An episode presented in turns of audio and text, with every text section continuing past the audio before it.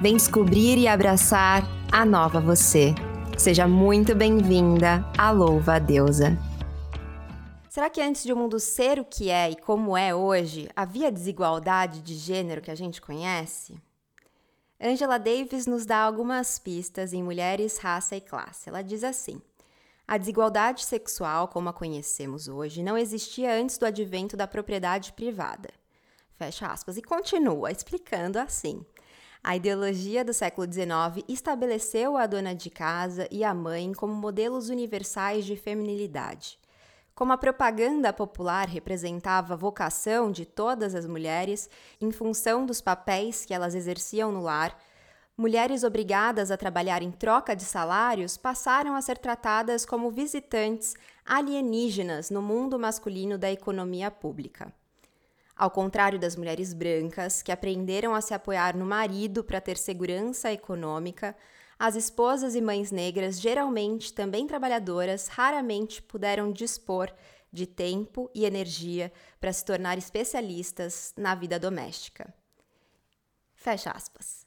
E o que pode parecer uma dicotomia, na verdade, uma fórmula muito bem amarrada para manter a todo vapor o sistema vigente. Aqui mesmo, na Louva a Deus, a gente já falou inúmeras vezes sobre feminismo e capitalismo numa mesma conversa. Então, qual seria de fato o ponto de encontro, ou melhor, de desencontro entre eles? Hoje, a nossa conversa vai tentar ampliar os horizontes para você, insetinha, e para mim também. Eu te convido a pegar o seu caderno, a sua xícara de café e acompanhar o papo que a gente vai ter sobre feminismo e o projeto anticapitalista. Vamos juntas? E para nos ajudar e nos acompanhar por esses caminhos, eu recebo ela, que é professora, militante do MRT Nacional, membra do Esquerda Diário e do Pão e Rosas, apresentadora, estudiosa, uma mulher incrível que eu acompanho, que eu estou muito feliz de receber aqui na Louva a Deusa, Letícia Pates. Seja muito bem-vinda. Obrigada, Sofia. Olá a todas as insetinhas por aí escutando com café. Delícia, né? Queria estar tá com o meu aqui. Eu tô com água, agora eu fiquei com vontade de tomar um café. Tomem por mim. Eu também. Bora lá então, porque eu acho que esse papo vai ser muito bom, muito interessante. E eu quero te convidar também, você que está nos ouvindo, a vir de peito aberto para essa conversa, que num primeiro momento pode parecer que, que será que elas vão falar? Como que será que essa história se dá, né? Então, calma, respira. A minha psicanalista ela diz assim: a gente tem que sustentar o não saber. Então, sustenta aí que a gente vai descobrir juntas. Então, Letícia, eu queria começar é, a gente já trouxe na introdução falando né, sobre o, esse projeto anticapitalista e a gente já falou aqui na Louva Deusa de diversas maneiras é, como que o capitalismo é o grande responsável por uma série de questões que a gente se depara é, no dia a dia e contra as quais a gente luta, mas a gente nunca falou especificamente sobre isso. Então eu queria te pedir ajuda para nos ajudar a entender, né, o que primeiro o que, que é o capitalismo, porque eu acho que é, eu acho que nesse momento, nesse contexto que a gente está tá vivendo, acho que sempre é bem importante a gente entender, mas eu acho que existe uma confusão muito, muito grande sobre isso. Então, queria pedir ajuda para entender o que é o capitalismo e por qual razão, então, que existe esse posicionamento anticapitalista numa perspectiva feminista, né? Então, é, por que, que o capitalismo seria algo a combater pelas feministas? Muito boa essa pergunta, Sofia. Eu acho que, primeiro, para explicar o que é o capitalismo. Né? O capitalismo é a forma como a nossa sociedade se organiza economicamente, ou seja, é, de onde vêm os produtos e as matérias que mantêm a nossa vida é, funcionando, né? Como que a gente sai de casa, se desloca, se veste, come, é, e em função de que a gente acorda todos os dias, né? Então, é, o sistema econômico ele nem sempre foi capitalista. A gente já teve sociedades organizadas de outras formas é, na história, né? Já houve um sistema feudal, já houveram sistemas escravistas e todos eles dizem respeito a quê, né? Quando a gente dá esses nomes, feudalismo, escravismo, diz respeito ao modo como se organiza a força de trabalho, né? Ou seja, onde estão é, como está organizada e onde estão localizadas as pessoas dentro desse sistema econômico. Porque as mercadorias e o mundo dos objetos, ele não vem do nada, né? ele é produzido de alguma forma por alguém.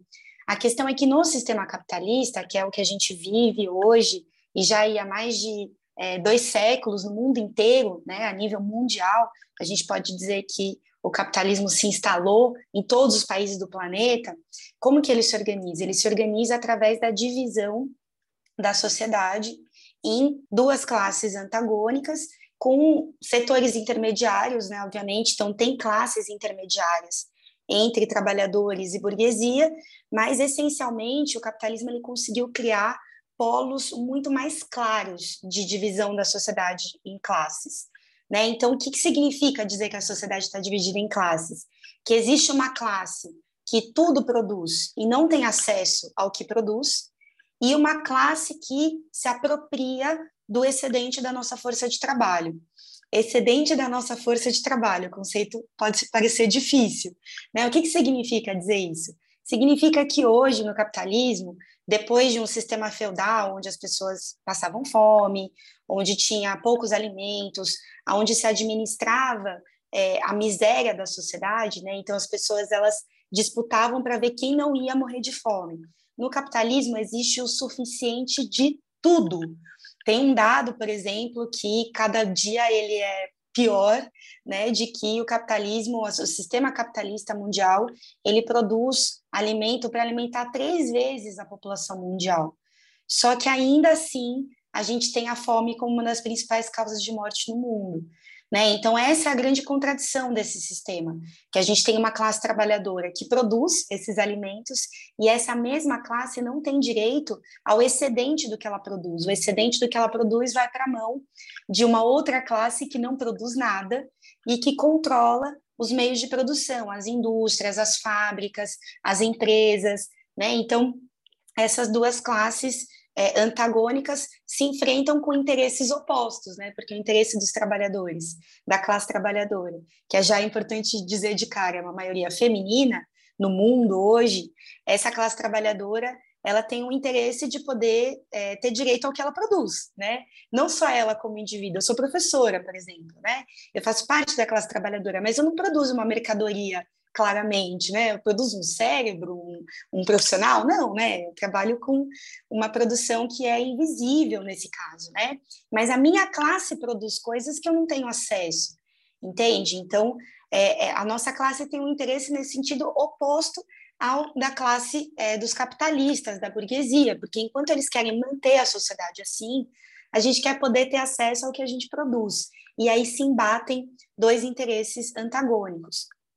Por que, então, ter uma perspectiva é, de uma luta pela emancipação das mulheres no marco de enfrentar o sistema capitalista? Porque o capitalismo se apropriou do patriarcado que é anterior ao capitalismo, né? Então, a divisão da sociedade em gêneros, ela é mais antiga que a divisão da sociedade em classes, tá? E ela é uma das origens da divisão da sociedade em classes, tá bem? A questão é que o capitalismo se apropria e ele transforma é, o, o, a força de trabalho, a remuneração, os direitos trabalhistas, as condições de vida, de acordo com as marcas do patriarcado. Então, as mulheres, por exemplo, no Brasil, são maioria nos trabalhos precários. Né? Então, a gente é a maioria da classe trabalhadora e a gente também é maioria entre os que recebem salários menores, entre os que têm menos direitos. E mais ainda, Sofia, existe uma parcela enorme do trabalho realizado no mundo que, por conta do patriarcado, que o capitalismo se apropria, é um trabalho não remunerado. Então, os capitalistas eles utilizam do trabalho feminino, né, tradicionalmente feminino, né, e dizem que a gente faz isso por amor, por um instinto maternal e etc. Quando na verdade o que a gente está fazendo é trabalhar para garantir a vida de pé né, garantir a reprodução da vida através da produção da comida dentro das casas, do cuidado de higiene, o cuidado das crianças, todos os trabalhos de cuidado de diversos tipos que não são remunerados e geram uma economia incalculável para os capitalistas, porque se eles tivessem que pagar, quando a gente fala reprodução da vida, por que, que é importante isso? Porque sem a reprodução da vida, o trabalhador não vai produzir a mercadoria que o capitalista precisa que ele produza no dia seguinte. Então, é de interesse do capitalista que esse trabalhador esteja limpo, alimentado e seguro no dia seguinte para voltar ao local de trabalho. Então, por que ele não paga as mulheres? Né? Porque ele conseguiu convencer, né, realimentar, retroalimentar essa ideia de que esse trabalho não precisa ser remunerado. Então, esse é um dos elementos muito importantes de por que ter um feminismo anticapitalista, porque a gente acredita que com a superação dessa sociedade de classes é possível trabalhar com a construção de uma sociedade livre, da prisão do gênero, né? identidades de gênero livres, é, produção é, social livre, livres produtores associados. Né? Isso significa que tudo que não é capitalista necessariamente não é é, machista e patriarcal? Não, por isso que essa é uma luta que a gente constrói desde já, para que quando a gente possa fazer a nossa luta contra o capitalismo, ela possa ser uma luta com conteúdo antipatriarcal, antimachista e anti-LGBT-fóbico. Então, em linhas gerais, é, é um pouco isso. Nossa, eu tô aqui, ó, fiquei aqui ouvindo e maravilhosa a sua explicação, maravilhosa. Tô aqui admirada, assim. Você trouxe é, aqui no final, né, essa questão da liberdade, né, dessa, desse projeto que a gente quer que se quer construir, né? Eu falo, vou falar a gente também, porque eu acredito nisso também, né?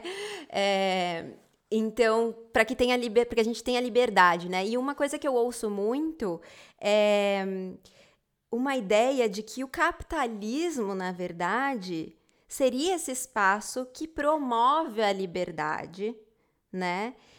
E, e que, onde existe a, poss ah, existe a possibilidade de você conquistar as coisas, porque você mereceu, porque você correu atrás, né? E qualquer outra lógica fora disso seria injusta. E, enfim, eu queria pedir a sua ajuda para entender por que, que de fato essa é, na verdade, uma ilusão e não corresponde à verdade. Sofia, é muito boa essa pergunta no contexto que a gente está hoje, né? A gente está conversando aqui é, num mês aí em que se trata bastante sobre a questão de gênero a nível mundial, né, que é o mês de março, por conta dessa data emblemática, que é o 8 de março, né, com uma história revolucionária, inclusive, é, e no meio, pela primeira vez, né, para a minha geração, para a nossa geração, acho que temos mais ou menos a mesma idade, em que a gente debate a questão de gênero num contexto onde acontece uma guerra na Europa. Né? A Europa promoveu guerras, Estados Unidos promoveu guerras durante toda a nossa vida, toda a nossa existência, em várias regiões do planeta. Mas por algum motivo a guerra chegou no quintal deles, né? na casa deles. É, eu acho que isso mostra um pouco por que, que o capitalismo não consegue ser esse sistema onde se conquista a liberdade. Porque ele é um sistema que ciclicamente entra em, em crises. Né? Então, existe uma definição é, de, uma, de uma revolucionária muito importante para a gente que é marxista, é, e revolucionária, que é a Rosa Luxemburgo, que ela fala que é socialismo barbárie.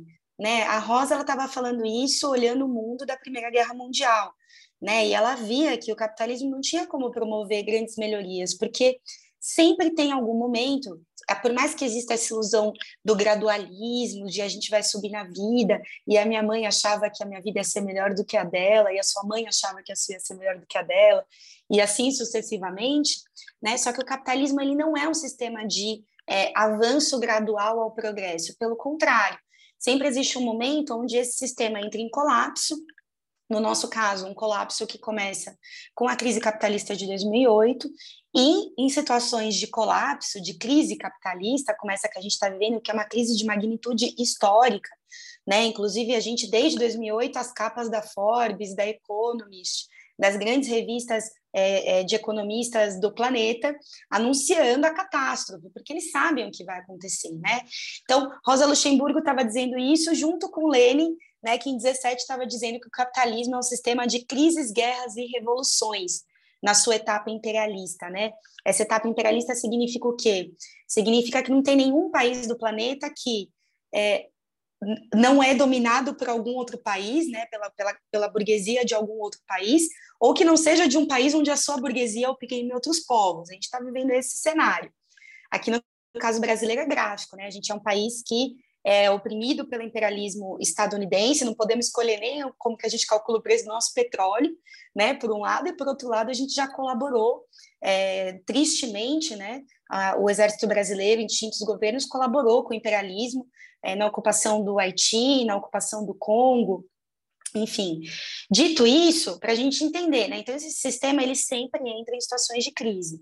Uma das caras da crise é essa entrada reacionária do Putin na, na, na Ucrânia, né, essa guerra que promove o governo Putin, que é uma guerra absolutamente reacionária, não há nada a se reivindicar, por isso, desde já, coloco aqui a nossa posição de fora as tropas russas é, da Ucrânia, sem nenhuma ilusão do imperialismo né, da OTAN, que produziu boa parte desse conflito, né, financiando é, as tropas ucranianas e também é, não tem nenhum interesse né, com a democracia, com a liberdade das mulheres, pelo contrário, como eu falei, está promovendo guerras no mundo é, desde que existe, né, como força imperialista é, estadunidense.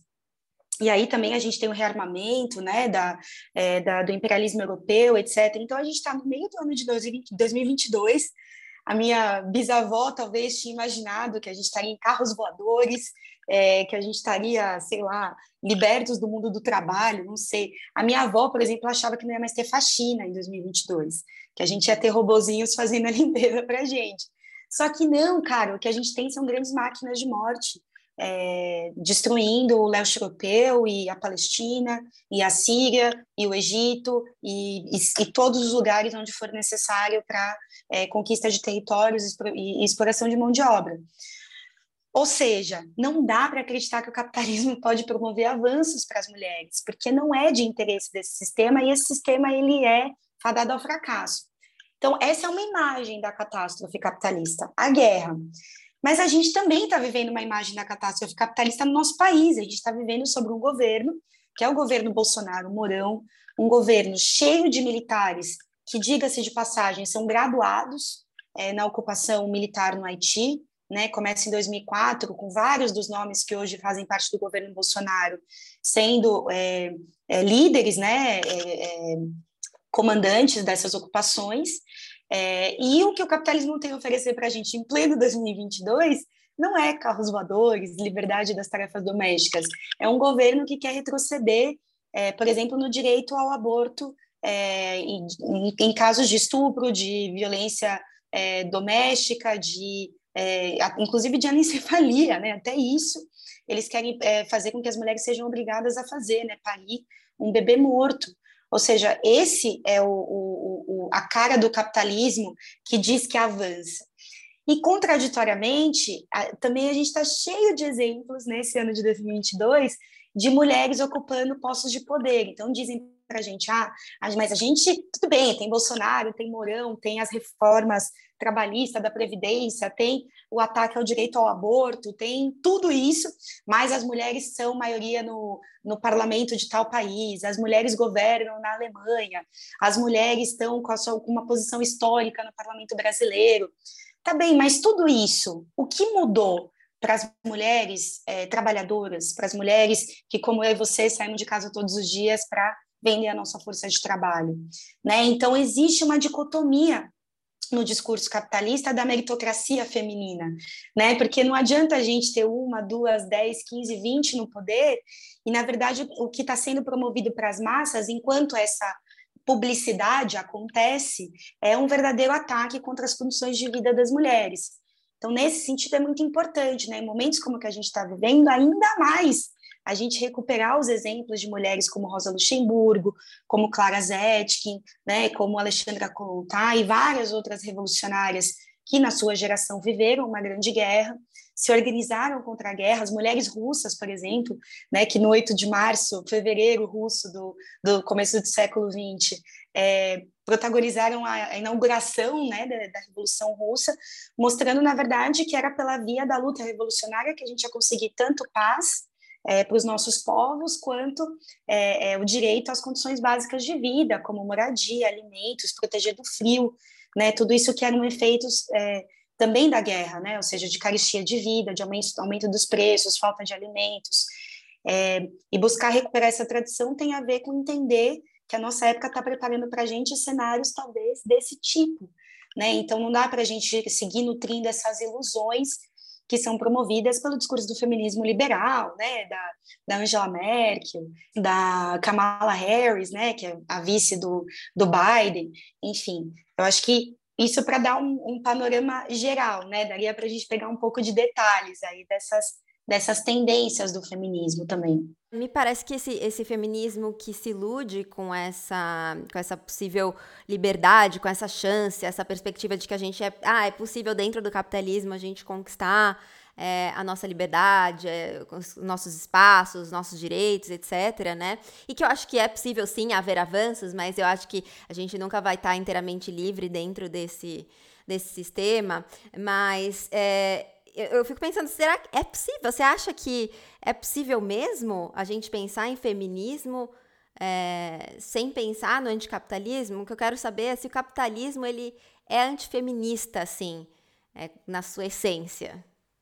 O, o, feminismo, ele, a gente tem ondas, né, do movimento feminista é, a nível histórico, né? Então, a gente poderia falar de uma primeira origem é, da luta das mulheres que a gente vai atribuir é, a essa esse momento ali do, da viragem do século XIX para o século XX, quando vão surgir os movimentos é, sufragistas, né, é, como decorrência da organização dessas mulheres. Nos Estados Unidos tem um movimento próprio que é, é o desenvolvimento de setores de mulheres que vão se organizar a princípio na luta abolicionista, como mulheres brancas, e daí se tornam as mesmas figuras que vão lutar pelo direito das mulheres ao voto, né? Então tem uma origem muito ligada à luta por direitos dentro da democracia é, capitalista. Ainda que a gente vai ter né, esses fenômenos particulares em cada região do planeta, é, marcados pelas características de cada país. Né? No Brasil, a gente pode dizer que a luta das mulheres começa é, com Mariana Crioula, Dandara de, Dandara de Palmares, Aqualtune, Palmares, né, todas essas mulheres negras é, que lutaram pela liberdade, né, junto com mulheres indígenas que também lutaram pela liberdade, ou seja, em cada país a gente poderia atribuir uma origem. Né? No que diz respeito a essa origem, uh, digamos assim, democrática, é, não existia uma consciência anticapitalista a priori, né, nesses movimentos que vão surgir no século XIX. Essa consciência anticapitalista ela fica mais marcada é, no momento em que a gente vai ver o, a, a, luta das mulheres assumindo esse lugar é, de protagonismo dos processos de é, revolução uh, na Rússia, né, com as greves gerais que acontecem nessa semana do 8 de março, e que vão é, desencadear justamente as ocupações, greve geral e todos os processos mais dinâmicos da luta de classes que vão inaugurar é, a, a queda né, do czarismo, a entrada do governo provisório, e depois também vão ser as mulheres que de fevereiro a outubro vão seguir na luta, inclusive se somando aos milhares, né, ao processo de mobilização é, pelo fim da guerra, pelo direito ao pão, né, que é uma das principais demandas, terra aos camponeses e tal. Tem um dado, por exemplo, de que em abril as mulheres de Petrogrado eram 40 mil das que se mobilizavam dentro das greves gerais. Então, assim, é, esse essa, essa luta das mulheres, talvez nem dê para chamar naquele momento de feminismo, né, porque não se, não se atribuíam esse nome, né, se viam como revolucionárias é, em luta junto com seus companheiros homens, lutando sim pela emancipação feminina, junto com uma luta que era é, para o conjunto da, da, da, classe trabalhadora, né, contra o capitalismo. Então, a partir dessas experiências, é, em especial com o estabelecimento da data do 8 de março, que é uma proposta é, da Clara Zetkin, né, em homenagem a essas operárias têxteis que inauguram a, a, a Revolução Russa com as suas marchas é, em março, ela propõe essa data, se torna um Dia Internacional de Luta da Mulher Trabalhadora, e aí começa a se imprimir um sentido muito mais profundamente conectado é, entre distintos setores da intelectualidade, é, de luta pela emancipação feminina e etc., com é, uma perspectiva anticapitalista, socialista e revolucionária. O que não significa que isso não era parte da tradição marxista desde a sua origem.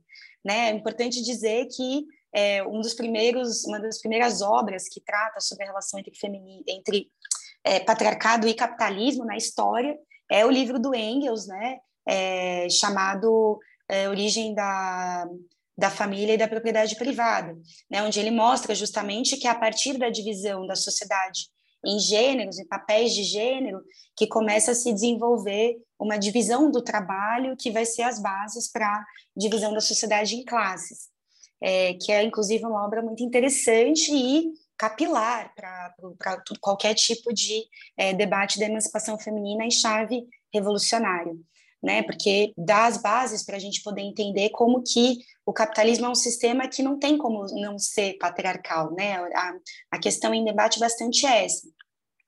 Ou seja, estou dizendo tudo isso para mostrar que existem distintas tendências no, no feminismo, né? Então, vão ter, por exemplo, é, personagens da, da luta das mulheres no, pela abolição ali no, no meados do século XVIII, virando para o século XIX, meados do século XIX nos Estados Unidos, que vão virar sufragistas e que vão assumir uma posição é, mais progressista, conectada com a luta da classe trabalhadora, aliada à luta das mulheres das indústrias têxteis, principalmente, né, que era a cara do trabalho feminino é, nessa época, e por outro lado também vão ter personagens é, que vão ser abertamente racistas ou antioperárias e que vão buscar, é, inclusive, restringir esse direito ao voto é, feminino apenas às mulheres é, patroas, às mulheres burguesas, né? Então, é, de início, a gente já vai ter que dizer que tem vários feminismos e feminismos que vão se conectar com os interesses de classe da burguesia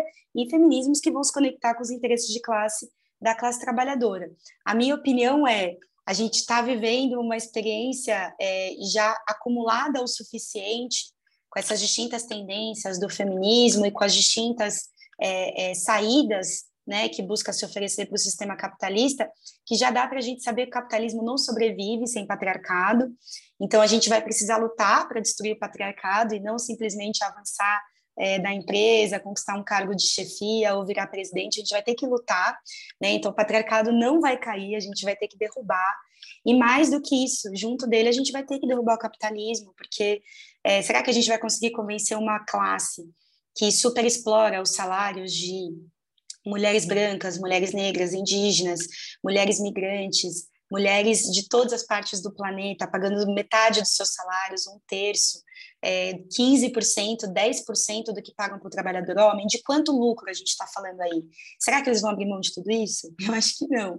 Né? Então, diz respeito também a uma luta é, que é uma luta da classe.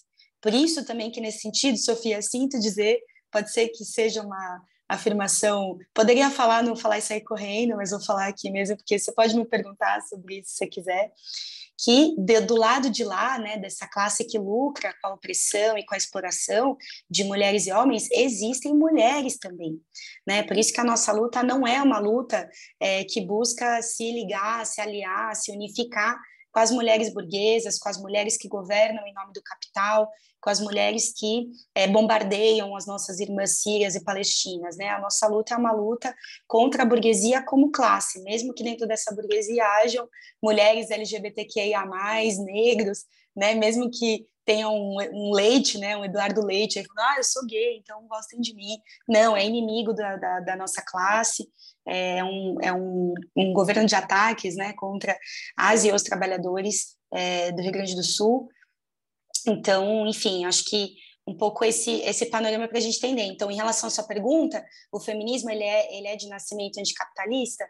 Não, é, ele é ele é, é, preenchido de várias tendências desde o seu nascimento, e me parece que as tendências mais progressistas desde a sua origem, que tinha a ver com a luta contra a escravidão, a luta em unidade entre negras e brancas é, pelo direito ao voto universal, é, todas essas lutas que tinham uma aparência apenas democrática, elas vão criando um saldo para o que vai ser hoje um feminismo revolucionário anticapitalista. A gente se inspira nessas mulheres, né? Elas fazem parte da nossa tradição, né? Mulheres como Harriet Tubman, Sojourner Truth, é, mulheres como, é, enfim, todas as lutadoras russas, né? Que tomaram o céu de assalto é, e por aí vai. Maravilha. E eu fiquei, enquanto você falava, pensando na seguinte situação, né? E se eu tô ouvindo esse podcast e eu, nossa, tô falando, ai, tudo isso faz muito sentido para mim. Mas eu, me vejo é, como pertencente à burguesia, assim, de alguma maneira, seja por nascimento dentro desse espaço, é, enfim, ou porque só me deparei com essa discussão agora e só agora fez sentido para mim.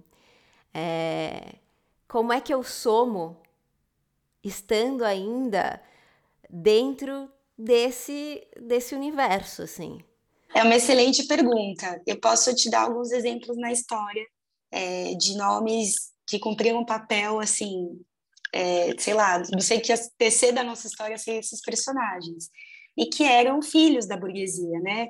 O próprio Engels, que a gente trouxe aqui, que escreveu essa obra Origem da Família, da Propriedade Privada e do Estado, era filho de um industrial importante inglês, né? E ele abre mão da riqueza dele, ele abre mão da localização dele é, na, na né, nessa divisão da sociedade. Ele fala: não vou administrar essa obra de exploração é, da minha família é, usou os recursos que ele tinha à disposição para ajudar o Marx a publicar as obras dele. Foi um enorme papel que ele pôde cumprir é, para a história. Não, não teria capital na nossa prateleira se não fosse o Engels.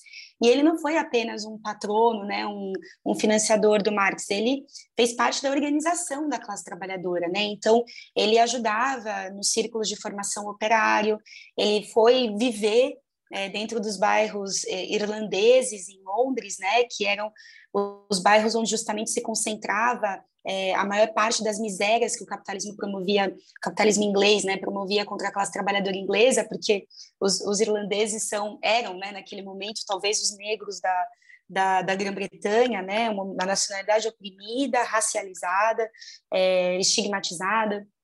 Então, é, o Engels vai viver no meio dessa, dessa realidade, daí ele elabora um livro que eu acho um dos livros mais lindos que eu já li, que é o Situação da Classe Trabalhadora na Inglaterra, e vai ajudar, inclusive, a desenvolver argumentos que a gente vai utilizar, por exemplo, no pensamento epidemiologista hoje. Né? Ou seja, o Engels está prevendo ali, na situação da classe trabalhadora na Inglaterra, o fato de que, através da concentração de pessoas dentro de uma mesma residência, sob condições ultra precárias, salários de fome, tendo que recorrer ao lixo para se alimentar, o capitalismo talvez promovesse doenças mundiais, né? Ele não tinha o nome pandemia, mas olha o que ele escreve, né? Ele estava prevendo isso. Então, ele utilizou os recursos, porque quando a gente cresce numa, numa classe que tem acesso a essa, a essa riqueza, né? Talvez a gente possa ter uma boa formação, que a gente possa colocar à disposição da classe trabalhadora, talvez a gente possa ter acesso a outros idiomas, que a gente possa traduzir, disponibilizar é, para a nossa classe. Talvez a gente possa é, ajudar é, organizações é, revolucionárias independentes a publicar seus materiais, a manter suas ferramentas de pé e talvez, né, a gente também possa ser parte dessa classe, né, abrir mão é, dessa localização na força, na, na, na, divisão da sociedade, né, e ser parte da classe trabalhadora, encontrar um trabalho, viver essa realidade, em grande medida como Engels fez quando ele vai é, viver nos bairros irlandeses. E olha que interessante, talvez é, algum filho da burguesia que vá viver em meio à nossa classe hoje possa elaborar é, sínteses importantes para a nossa classe poder se organizar internacionalmente, como o próprio Engels fez no seu momento. Né? É, Rosa Luxemburgo, por exemplo, não era uma burguesa, mas era filha de professores, né, é, na, o que na época dela era uma fonte de, de boa formação, de acesso a línguas, né? Estudou numa escola elitizada, onde ela começou a militar, né? Inclusive foi onde ela fazia uma batalha para poder ler poesia e teatro polonês, que era é, oprimido né, na, na Alemanha, é, e, enfim, é perseguida pela primeira vez, inclusive pelo governo, por causa é, dessas campanhas, né, pelo direito à língua polonesa, à literatura polonesa. Então, é, eu acho que tem várias vias de é, ajudar, né? Então, eu acho que depende do que se quer fazer, né? Então, eu falei aqui formas é, de, sem abrir mão desse seu lugar, talvez de privilégios, né? Ainda que eu não gosto muito dessa palavra, é, para se colocar à disposição de organizar trabalhadores, debater com trabalhadores cotidianamente, porque está no local de trabalho fazendo isso, até possibilidade de, quer dizer, essa de abrir mão, né? Até possibilidade de não abrir mão, mas utilizar os recursos que tem à disposição de fortalecer as lutas é, da nossa classe, né? Tem muitos professores e aí tem isso, né? Tem gente que acha que é burguesa, Sofia, que não é, né? Eu, eu várias vezes, eu, eu sou professora, né, do ensino básico, e eu utilizo um site chamado Dollar Street com os meus alunos, e aí eu mostro a, o mapinha, né? O Dollar Street organizou é, as, fez imagens, assim, mais de 160 residências, se não me engano, pegou de diferentes rendas e pegou essas famílias e organizou numa rua de mais a maior, de menor a maior renda, né? Então o seu vizinho é alguém que ganha mais ou menos a mesma quantidade de renda que você, até a ponta onde se ganha muito dinheiro. Eu tinha desde alunos que se colocavam no meio e aí, quando eles iam olhar as imagens dele, do, da, das pessoas que moram no meio da rua, eles viam que eles não são classe média, né? Ou seja, não existe essa história de classe média. É, eles viam que não existe isso, né? Que esse meio ele é muito mais empobrecido do que realmente parece é, no nosso cotidiano, né? Quem tem um computador, por exemplo, é, no mundo já tem, já é uma diferenciação, né? De acesso à informação, etc. E a maioria das pessoas não tem acesso a esse tipo de ferramenta, né? Então, acontecia desde isso até alunos meus que se colocavam na ponta mais rica da rua, achando que eles estariam lá. E quando eles vão ver, eles não são um, sei lá, um Steve Jobs, um, um dono da Amazon, né? Eles não estão é, pagando foguetes para ir para Marte. Então, burguesia é isso. É muito importante entender é, que ser burguês ou ser trabalhador não tem a ver também com a disposição de dinheiro que você tem é, é, na sua conta bancária. Tem a ver com a sua relação com, a, com o mundo do trabalho, com o modo de produção. Né? Então, gente, se vocês saem de casa todos os dias para bater um ponto, é, é, sei lá, botar uma digitalzinha num ponto eletrônico, é, se você é, ficar uma semana sem trabalhar e você ficar ferrado, para não usar outra palavra, você é trabalhador, gente. É, e se você tem é, à sua disposição o lucro gerado pelo trabalho de dezenas, centenas, milhares de pessoas, isso faz de você um burguês. Então, é muito importante também entender essa distinção, porque existe um discurso que busca atomizar a nossa classe, né? E tentar convencer de que porque você é um trabalhador que tem um apartamento, você já não é mais trabalhador, você virou um burguês. E não é bem assim, né? Ou seja, a nossa classe se perceber, classe trabalhadora, se perceber parte dessa classe que produz a existência do mundo é muito importante, inclusive porque às vezes o trabalhador que vive com 5 mil reais e tem o seu apartamento, quando ele se percebe como classe, ele se torna uma ferramenta muito importante de lutar pelos trabalhadores, de, de ser solidário, construir lutas solidárias, batalhar nos seus sindicatos, porque às vezes tem direito de se sindicalizar e outros trabalhadores não, de conseguir dentro dos seus espaços de um trabalhador mais qualificado, é, construir medidas de unidade de solidariedade aos trabalhadores mais precários da classe. Então, os trabalhadores que não percebem que são trabalhadores porque têm melhores condições, é muito importante entender que Alguém te convenceu que você não é trabalhador, porque muito provavelmente você é. Burgueses são muito poucos no mundo e muito provavelmente é, as melhores condições que você tem, elas não te fazem não parte da classe trabalhadora, elas te fazem talvez parte dos setores mais estratégicos de se colocar em movimento e prestar solidariedade aos setores mais precários da classe, que são boa parte das vezes as mulheres, as negras, né? os jovens negros de periferia, enfim. Perfeita. E assim, é, eu ia falar justamente sobre.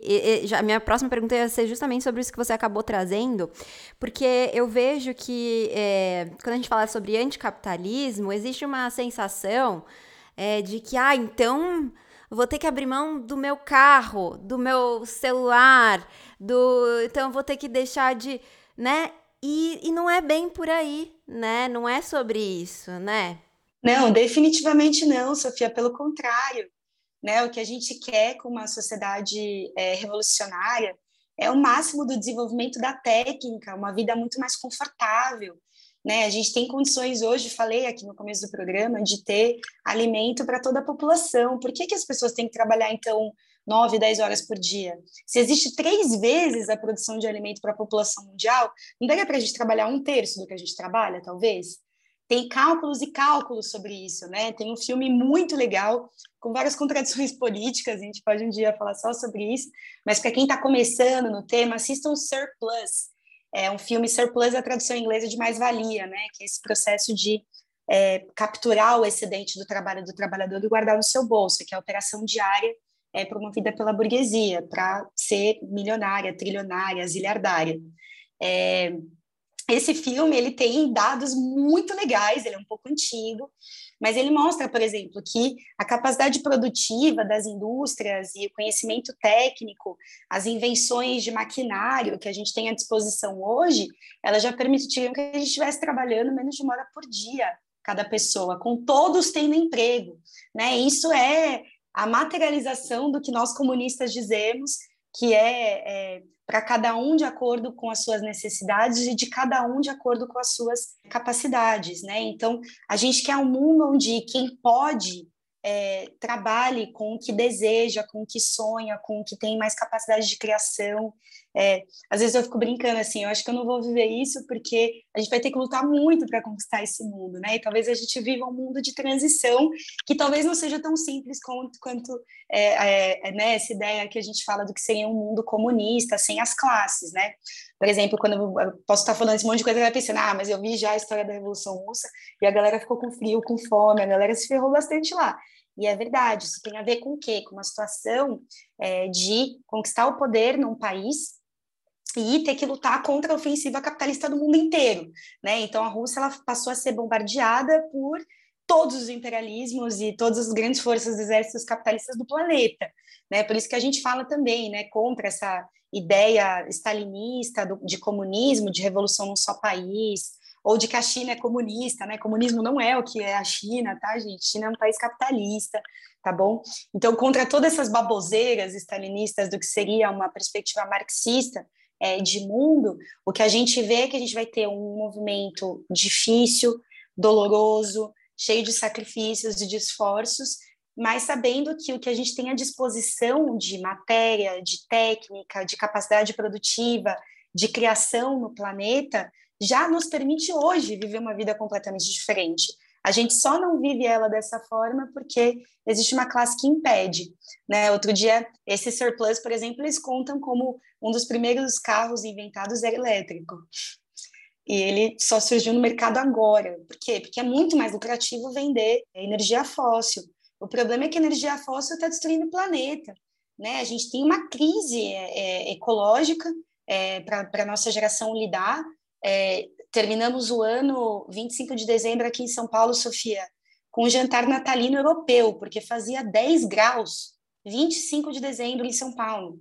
Estamos em 20, né, é, é, de março, 18 de março, hoje, a gente vai publicar uh, o podcast talvez daqui uns dois, três dias mais para frente, e estamos aqui em pleno verão, né? Acabou Águas de Março fechando o verão, pobre Elis Regina.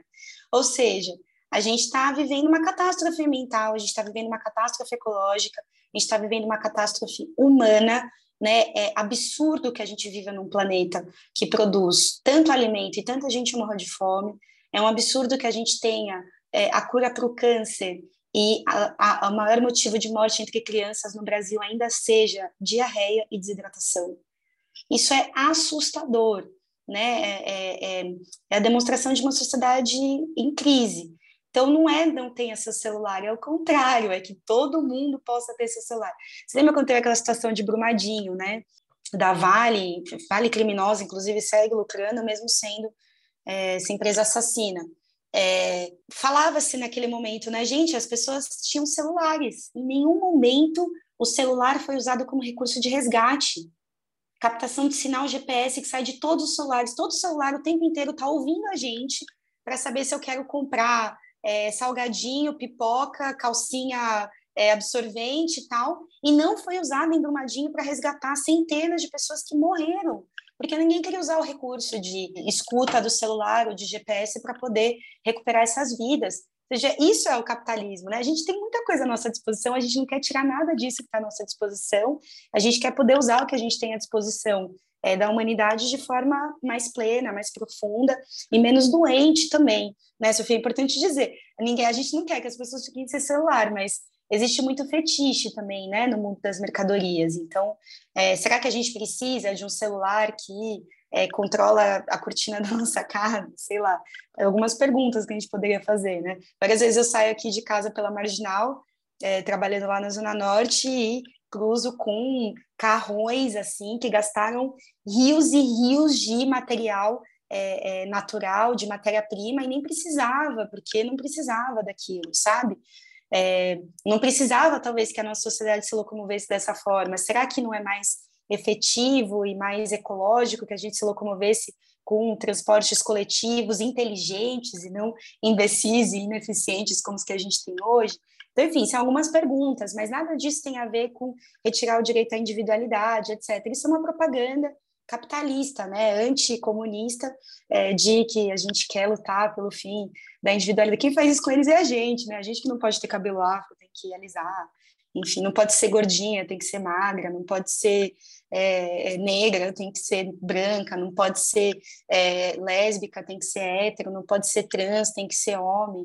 Enfim, isso é o discurso capitalista, é eles que impedem né, a individualidade e o direito ao de acesso aos recursos do planeta, né? Isso nunca foi é, um problema para os comunistas.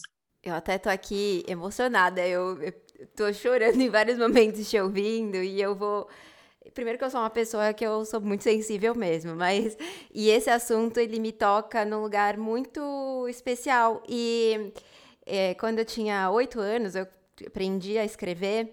Eu escrevi um poema é, falando muito sobre isso, assim. Eu escrevi assim. Eu não lembro ele inteiro, mas eu lembro do, do início, que era é, tic-tac, passa tempo, passa hora e o tempo demora para quem quer ir embora, embora dessa vida, embora dessa rotina, que nem o homem nem a mocinha conseguem escapar. Escapar do cansaço que atrapalha o espaço de quem quer sonhar. Sonhar com uma boa vida, sonhar com alegria que dificilmente vem. Vem para quem? Aí, e é muito louco porque quando eu escrevi, eu tinha oito anos e eu tava pensando exatamente nisso, assim. Eu vendo o quanto que se trabalhava e não se vivia, o quanto é, se trabalhava e não se tinha acessos, né? E, e, essa não era nem de perto a minha realidade, assim, né? Mas era a realidade que eu observava a uma certa distância. E por isso que me, me toca, assim, por isso que eu também acho que é tão importante essa sua fala, né?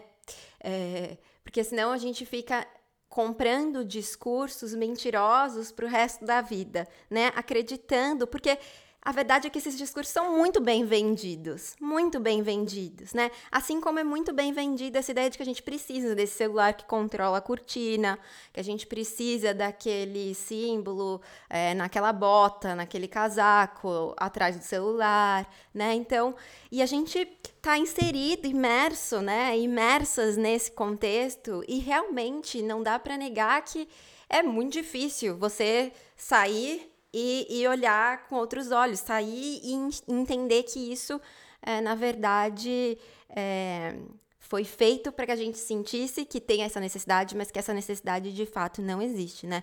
E quando você fala, ah, são eles que, é, que querem impedir a individualidade, né? É, o capitalismo, ele não existe sem o racismo. Você concorda com isso? Ai, Sofia, você me emocionou porque eu dou aula para essa idade aí, né? Que você escreveu o seu poema. E todos os dias eu, eu às vezes eu estou num dia mais triste, né? Às vezes a galera fala, ai, é, nossa, Letícia Parques, né? Tanta força tal. A gente tem nossos dias difíceis, né? A gente tem os nossos dias de dor, de dificuldade de sair da cama. A gente tem, enfim, na pandemia, imagina, né? É, golpeou milhões, né? Depressão, ansiedade, estresse. É, e muitas vezes é nas crianças que eu reencontro é, esse olhar, esse olhar, mas não puro do ponto de vista é, cristão, né, do, do mundo, mas sem toda essa ideologia instalada, né? Então, outro dia eu eu estava assistindo o Cosmos com uma, um grupo de estudantes de nono ano. Cosmos é aquela série maravilhosa com o Neil deGrasse Tyson, é, que originalmente é uma série dos anos 60 de um personagem, é, assim, não sei, uma das, dos personagens históricos que eu mais amo, que é o Carl Sagan, que é um cara que inclusive era um crítico, né, ao, ao regime stalinista e gostava muito do Leon Trotsky, né, que é, é o revolucionário que, enfim, a minha tendência que a MRT acompanha, né, nós somos de uma tendência trotskista, é, no marxismo. O Neil deGrasse Tyson, o, o Carl Sagan entra na União Soviética a convite é, do regime é, stalinista, levando escondido a história da Revolução Russa para poder mostrar para os trabalhadores o que realmente eles eram capazes de fazer né, dentro daquele país, porque ele via tudo que se libertou é, de possibilidade humana, intelectual, através da Revolução, e o quanto tudo isso vinha sendo traído né, por uma perspectiva é, de, enfim, buscar garantir que tudo que existisse ali tivesse a serviço da burocracia. É, mas você me perguntou sobre a questão negra. É interessante que o Trotsky ele também dedica muito tempo da vida dele a estudar é, esse tema. É, a gente publicou um livro chamado Revolução e o Negro, que pega algum um panorama histórico dos debates do trotskismo sobre a questão negra. Tem duas ideias que eu acho fortes aí. A primeira você já falou que é essa conclusão do Malcolm X, né? Malcolm X era grandíssimo amigo de um cara chamado George Brightman, é, que era um trotskista estadunidense, é, um dos poucos que sobrou é, na década de 60, convencidos da importância é, de que era preciso se ligar com o movimento negro, porque é, a luta negra é uma luta é, estimuladora né, de um combate revolucionário da classe trabalhadora. Quando ele começa a ouvir Malcolm X falar, ele fala: Meu, eu preciso ficar amigo desse cara. E aí ele começa a se aproximar. George Brightman era um, um tiozinho judeu, baixinho, filho de operários fabris, é, nessa época já sem pais, né, já mais velho, e ele consegue virar amigo do Malcolm X, é, e dizem, inclusive, que essa frase do Malcolm X, não existe capitalismo sem racismo, é uma frase de uma conversa, é, né, que surge de uma conversa entre eles, para ver, né, a relação forte entre marxismo é, e questão negra que, que existe na história, né, que muitas vezes se tenta apagar. Então, Malcolm X tem essa frase, concordo com ela, depois tem uma outra frase de um outro marxista trotskista revolucionário, que é o C.L.R. James, conhecido de todos os que estudam Haiti, né? escreveu a principal obra historiográfica sobre a Revolução Haitiana, chamada Jacobinos Negros. C.L.R. James diz o seguinte: é, o único lugar onde os negros não se rebelaram foi no livro dos historiadores capitalistas. Por que isso? porque se pintou uma história de que o negro era um escravizado, que sofria, chorava e chegava na senzala e ficava sofrendo a dor da escravidão e não fazia nada. E isso foi a vida do, dos meus antepassados e talvez de alguns dos seus também, Sofia. É, e não foi assim, né? Então a luta negra, é, ela é uma luta que foi permanente durante cada um dos dias da escravização negra no planeta. E a escravização negra, e essa, essa frase do Malcolm X é muito importante, essas duas ideias desses dois negros é, anticapitalistas, elas vão se conectar aqui é, nesse, nessa falinha que eu vou fazer para ti. É muito importante isso, entender que essa luta negra fez isso contra uma operação que foi uma operação econômica em larga escala, que foi a escravização de negros da África, em larguíssima escala e que pela primeira vez utilizou o argumento da raça. O argumento da raça não existia antes da escravização negra na África. Não existia. Se escravizava por outros motivos. Se escravizava por religião, se escravizava por é, é, brigas étnicas, né, conflitos étnicos, se escravizava por derrotas de guerra. Né, então, meu povo venceu seu povo, seu povo vai ser meu escravo. É, o argumento, a, a, a, justificativa da escravização, ela era completamente diferente. Então, o capitalismo, na sua origem, é, como que surge o capitalismo? Do nada, tinha lá o sistema feudal e de repente apareceu uma galera que ficou guardando dinheiro e falou, é nós, o mundo é nosso. Não, essa galera foi fazendo dinheiro. Como que eles fizeram dinheiro? Eles eram os mercadores transatlânticos. Eles eram os caras que saíam de navio da Europa, cruzavam é, para a África, capturavam negros, escravizavam negros, traziam é, para as Américas, tanto do Norte quanto do Sul é, e Central, e voltavam com as mercadorias para a Europa, vendendo como mercadorias é, exóticas, né, é, inéditas na Europa. Então, a burguesia, isso é uma, uma síntese do Marx muito importante, é, a burguesia ela surge é, como classe através da acumulação primitiva de capital. Hoje a gente fala que existe uma acumulação de capital, né? Então o dono da Ford, da GM, da Amazon, eles acumulam capital, eles vão lá e vão pegando é, tudo que é lucro da, da, das mercadorias que eles vendem, e isso vai acumulando capital, certo? Mas e antes?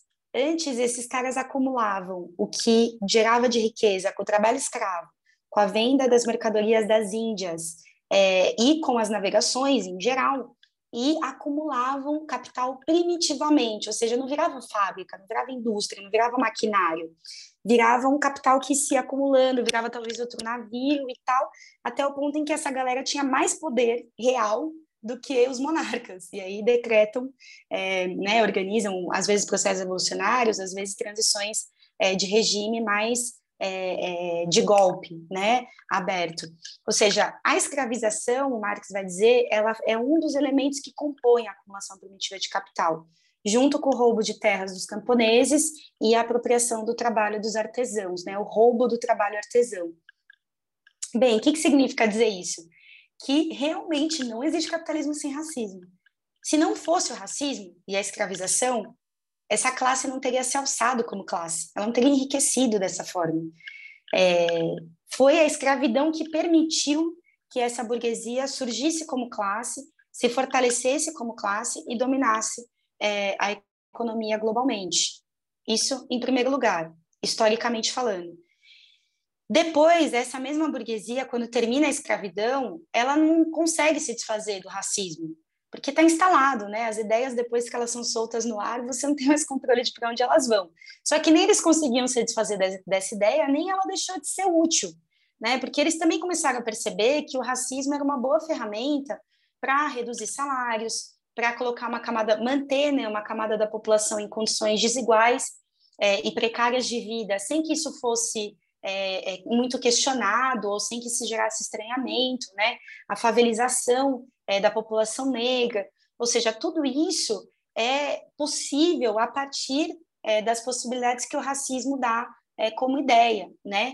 Então, também dessa forma, não existe capitalismo sem racismo, porque daí vem muito dinheiro. Se a gente for pensar, Sofia, da mesma forma que a gente pensou sobre o tema de gênero, vamos pensar quem são os povos racializados do planeta. Não são só os negros, são todos os negros do Brasil, do Caribe, da, do, do, dos outros países da América, da América Latina, dos Estados Unidos, da África, os que migram para a Europa. Gente pra cacete, beleza. Além deles, tem todos os racializados do planeta, né? Então, os europeus orientais, quando vão para a Europa Ocidental, são tratados de forma racializada. São os polacos, os judeus, né? É, que não é tratado judeu de forma gentil, mas sim antissemita, né? Depois a gente tem também é, as populações migrantes do Oriente Médio, que também, quando vão para os Estados Unidos ou para a Europa, recebem salários menores, vivem em condições piores de moradia, vêm para o Brasil, os sírios aqui no Brasil são médicos trabalhando na faxina, né? Ou seja, tudo isso é muito lucro, incalculável, é muita gente. Vocês veem que desde o começo do podcast eu fui falando todas as camadas da classe trabalhadora que são prejudicadas do ponto de vista das condições de trabalho por conta, seja do gênero, seja da racialização. O que, que sobra de trabalhadores com um salário é, considerado médio, normal? Né? É o trabalhador branco, homem, cis, hétero. É muito pouca gente. Muito pouca. E branco, olha lá, hein? Porque o ucraniano que está na, na Polônia não vai ter o mesmo trabalho que o polonês, tá, gente? Então, é muito complexo esse cálculo.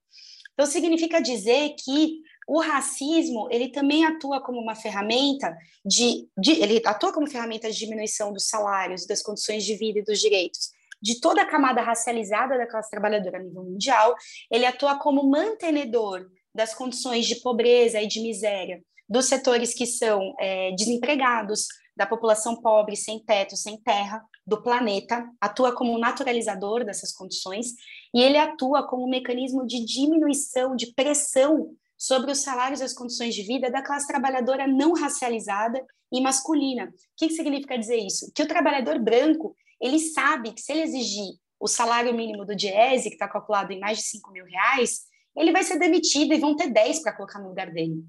Então, a existência do racismo também faz que, para o trabalhador branco, os direitos sejam pressionados a serem é, reduzidos. Isso está por trás das reformas que a gente está vivendo. Reforma trabalhista está baseada nisso, reforma da Previdência está baseada nisso. Né? A, a, o, todos os ataques né, que a gente viveu desde a, é, do golpe institucional de 2016 estão baseados nisso. Ou seja, o racismo é uma ferramenta fundamental tanto quanto gênero, para manter o capitalismo vivo. Por isso que não existe capitalismo sem racismo, é por isso que a luta negra contra a escravidão, né, que era uma luta contra um grande sistema econômico, era também luta de classes, né? E por isso que a gente se recusa a achar que existe uma luta separada da classe trabalhadora é, e das mulheres, ou uma luta separada dos negros da classe trabalhadora. Não existe isso, né? A luta contra o racismo é uma luta de toda a nossa classe. É, e queremos contar com aliados intelectuais, com aliados podcasters, com todos os tipos de aliados para essa luta. E a luta contra é, é, o, o, patriarcado também é uma luta de toda a nossa classe, porque é, cria mantém o capitalismo vivo. Poderia fazer uma pergunta para ti. Nós queremos acabar com o patriarcado. Não, então a gente vai ficar feliz. Se as mulheres forem iguais aos homens, é, tiverem direito aos mesmos trabalhos, com o mesmo salário, mas ainda assim a gente tiver que deixar um terço do nosso dia na mão do capitalista, tá tudo bem? De jeito nenhum. Então, por isso, né? Tipo assim, é uma luta que é contra o racismo, é contra o patriarcado, e a gente entende que esses são setores, as mulheres, os negros, os LGBT, os setores mais oprimidos da classe trabalhadora, essa camada aqui levando adiante, trazendo essas demandas de forma profunda, radical, intransigente, né? Como foi a cara da luta negra na história, muito intransigente. Zumbi dos Palmares, Mariana Crioula. Mariana Crioula disse: morrer sim, se entregar nunca. Mariana Crioula, é, rainha do Quilombo de Cariterê, é, né, uma, uma, uma, representante do que era essa luta. Era uma luta intransigente. Nunca vou me entregar, prefiro morrer. Nunca vou me entregar, nunca vou aceitar o trabalho escravo. Né? A gente vive uma escravidão moderna, Sofia. Eu calculo com os meus alunos, às vezes eu ponho na lousa, falo, olha, eu trabalho oito horas, levo três para ir voltar do trabalho é, preciso comer para trabalhar, então não estou comendo por lazer. Se eu for comer por lazer, eu vou cozinhar, vou abrir a panelinha, que eu adoro, aquele site de receita. Vou fazer uma coisa que não é isso, como qualquer coisa, em 30 minutos. Ah, tá, dá uma hora de comer por é, reprodução da vida exclusivamente. Preciso dormir entre seis e sete horas, gostaria que fosse mais. Aí eu tenho uma hora de higiene, cuidados do corpo, etc., me sobra três e meia. Isso não é vida, né? Então, é, eu tenho certeza que para os homens talvez sobre mais, mas também está roubado né, o tempo do, da mesma forma. Então, eu acho que é, isso coloca para a gente essa questão, né? Não existe racismo sem capitalismo e não existe uma luta anticapitalista sem contar com as massas negras, sem contar com as mulheres negras e sem trazer o debate de luta é, da luta contra o patriarcado e o racismo como parte da luta da nossa classe. Porque uma coisa não sobrevive sem a outra. Uma luta sindical que não trata a questão de raça está errado. Né? A gente tem muito essa concepção, inclusive um debate aí é, com setores também que dizem que são feministas, anticapitalistas, mas que tratam é, de uma forma bastante diferente né, esse problema. Uau! Sejamos intransigentes, então, e não aceitemos menos do que aquilo que a gente é, vislumbra.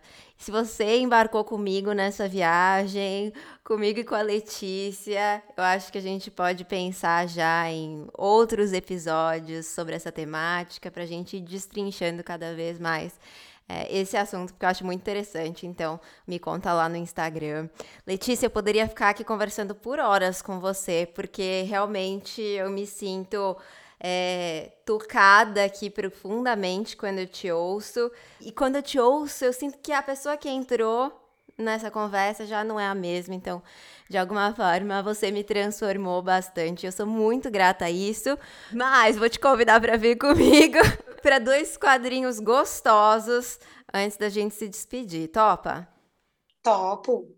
Então, bora lá jogar pro universo. Quero saber qual que é aquela verdade que tá engasgada, assim. Falou, saiu correndo. Me conta, qual que é o seu joga pro universo? Meu joga pro universo é que nossa classe, uma maioria feminina e negra aqui no Brasil, precisa ter direito a muito mais do que a conciliação de classes, os acordos com a direita e o programa limitado para as mulheres e para os negros. Limitado não, né? De aceitação de todas as obras do golpe é, que o PT oferece aí para as eleições de 2022. Então, eu acho que a gente precisa é, conseguir construir ferramentas de luta independente da nossa classe, é, inclusive para a luta de classes e também para as eleições. Né? Então, o meu fala e sai correndo é, é, gente, bora debater criticamente essas eleições de 2022 e conhecer é, alternativas de esquerda revolucionária, como é, por exemplo, a nossa tentativa no Polo Socialista Revolucionário é, tanto para as eleições quanto para a luta de classes. Eu não posso questionar né, e continuar essa conversa, porque a minha vontade ó, era de continuar. Letícia adora depois. Mas vamos pro. Desvia a cabeça! Ó, agora eu quero saber, dentro desse, dessa nossa temática, o que te faria querer comer umas cabeças? O que te faz, né, no dia a dia, querer comer umas cabeças? Tem algumas pessoas que eu falaria aqui, mas acho que ia me dar desentiria e mal-estar, assim, para a vida, né? Figuras é, iconicamente bizarras e rechaçáveis e canceláveis, como Arthur Duval, Fernando Holliday, é, enfim, de passar mal, não vou comer essas cabeças. Não dá. É, não dá. Mas eu acho que para propor uma crítica nesse sentido, eu acho que daria para comer a cabeça de todos aqueles que buscam é, dividir a identidade negra é, entre negros clarinhos, negros de pele escura, quando a gente tem uma batalha histórica pela unidade de negros e negros na luta contra o racismo, pela unidade de negros e brancos na luta contra o racismo, pela unidade de homens e mulheres na luta contra o patriarcado, por isso que eu comeria a cabeça tanto dos que querem separar negros e brancos na luta contra o racismo, querem separar dentro dos negros, e os que querem separar homens e mulheres da luta contra o patriarcado, ou dizer que mulheres trans não são mulheres. Todas essas pessoas eu comeria as cabeças delas. Uau, é um verdadeiro banquete, não é mesmo? Letícia, eu não tenho palavras para descrever o que significou para mim esse papo. Eu sou muito, muito grata mesmo por você ter topado conversar comigo, por ter falado aqui com a gente, assim, com tanta é, disponibilidade, é, com tanta vontade, com tanta paciência também, de certa forma. Então, muito obrigada mesmo. E, por favor, deixa pra gente seu arroba. ou, como a gente faz para te encontrar nesse mundão? Ó, oh, Sofia, é, tem o Preta Parks no Instagram, Let Parks no Twitter. É, posso deixar uma, uma propagandinha rápida? Com certeza, por favor. é, a gente está lançando esse ano um livro chamado Nós Mulheres do Proletariado, é, pelas edições Iskra, então me encontrem como autora. É, nas edições Iskra de um capítulo desse livro, um livro de autoria da Josefina Martins, do Estado Espanhol, com histórias como essa das mulheres grevistas de 17 até, enfim, greves mais recentes das mulheres trabalhadoras contra os efeitos da pandemia e tal. Então, me encontrei na leitura, Leitura para Ação, que é esse livro. Com certeza as nossas insetinhas vão te encontrar nessa leitura e eu também. Ai, nossa, eu tô aqui com o coração que é só alegria e com a cabeça também, de certo modo, fritando, porque dá pra gente pensar, não, não para mais, né? Essas discussões levam a gente para vários outros lugares e a gente precisa continuar falando sobre isso. Então corram até o perfil da Letícia, corram também até o arroba podcast Louva a Deusa para contar o que, que você quer falar como continuação dessa temática, porque eu quero saber, corre lá para contar pra gente. Não esquece de avaliar a Louva Deusa na plataforma que você tá ouvindo, coloca cinco estrelinhas, ou quantas estrelinhas você quiser, deixa seu comentário, fala o que você achou, porque isso é muito importante pro nosso trabalho. E olha, eu quero te agradecer pela companhia, pedir para você não esquecer de nos acompanhar na próxima semana, porque na próxima semana tem mais discussão maravilhosas por aqui. Então, até lá. Tchau, tchau.